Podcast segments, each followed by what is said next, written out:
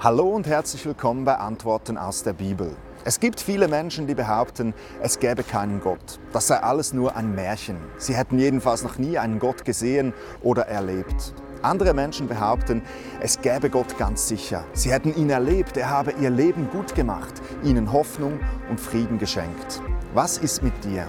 Schließt du dich der Meinung derer an, die sagen, Gott existiere nicht? Oder machen dich die Berichte von den Menschen, die Gott erlebten, neugierig?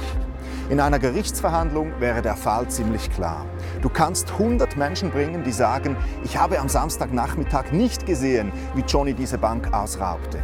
Doch diese 100 Menschen, die nichts gesehen haben, die sind nicht relevant. Denn du kannst einen glaubwürdigen Zeugen bringen, der sagt, ich war am Samstagnachmittag hier und habe genau gesehen, wie Johnny mit einer Knarre hier reinspazierte. Diese Aussage ist relevant. Da ist ein Zeuge, der Johnny gesehen hat. Genauso ist es doch viel entscheidender, was Leute berichten, die Gott erlebt haben, als was Leute sagen, die ihn nicht erlebt haben.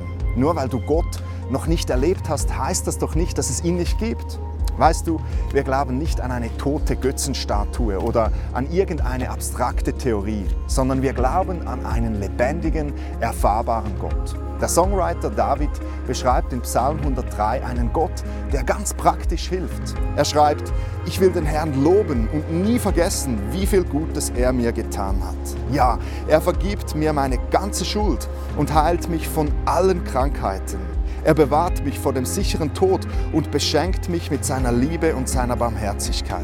Mein Leben lang gibt er mir Gutes im Überfluss. Er macht mich wieder jung und stark wie ein Adler. David hat Gott ganz praktisch erlebt. Bei der Vorbereitung dieses Videos habe ich mich selbst gefragt, warum glaube ich eigentlich an Gott? Ein Grund ist sicher, weil ich Gott real erlebt habe und noch immer täglich real erlebe.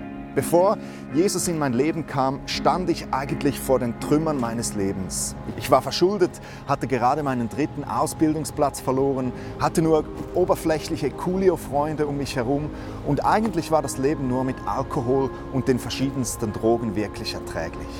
Und dann kam Jesus in mein Leben. Und dieser Jesus hat mein Leben wirklich auf festen Boden gestellt. Heute bin ich schuldenfrei, ich bin frei von Süchten. Gott schenkte mir eine wunderbare Familie und es gibt für mich nichts Schöneres, als am Abend zu Ihnen nach Hause zu kommen. Das ist das hundertprozentige Gegenteil meines früheren Lebens. Und ich erlebe Gott noch heute täglich. Ich spreche mit Gott und er spricht mit mir. Gott hilft mir dabei, wichtige Entscheidungen zu treffen, führt mich durch mein Leben. Ich spüre tief in mir drin eine tiefe Freude und einen Frieden, der schwer zu beschreiben ist. Vielleicht wie bei den Drogen früher, nur reiner, anhaltender und ohne Kater.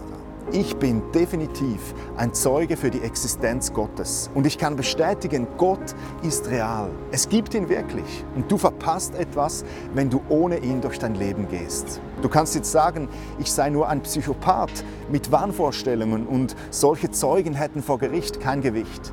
Doch weißt du, ich bin ja nicht alleine. Millionen von Menschen bezeugen zusammen mit mir, dass sie Gott persönlich erlebt haben, dass er real ist und das fällt dann doch ins Gewicht, oder?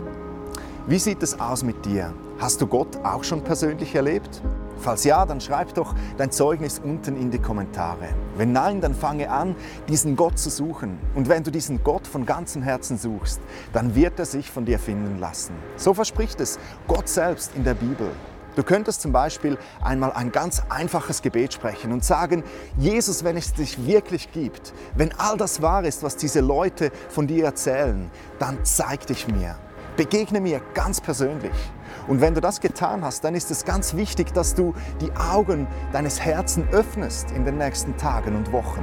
Denn wahrscheinlich wird Gott keinen Stein vom Himmel fallen lassen, auf dem draufsteht, ich liebe dich, sondern er zeigt sich dir vielleicht durch Träume, durch andere Menschen oder durch irgendetwas, das du liest. Sei also bereit.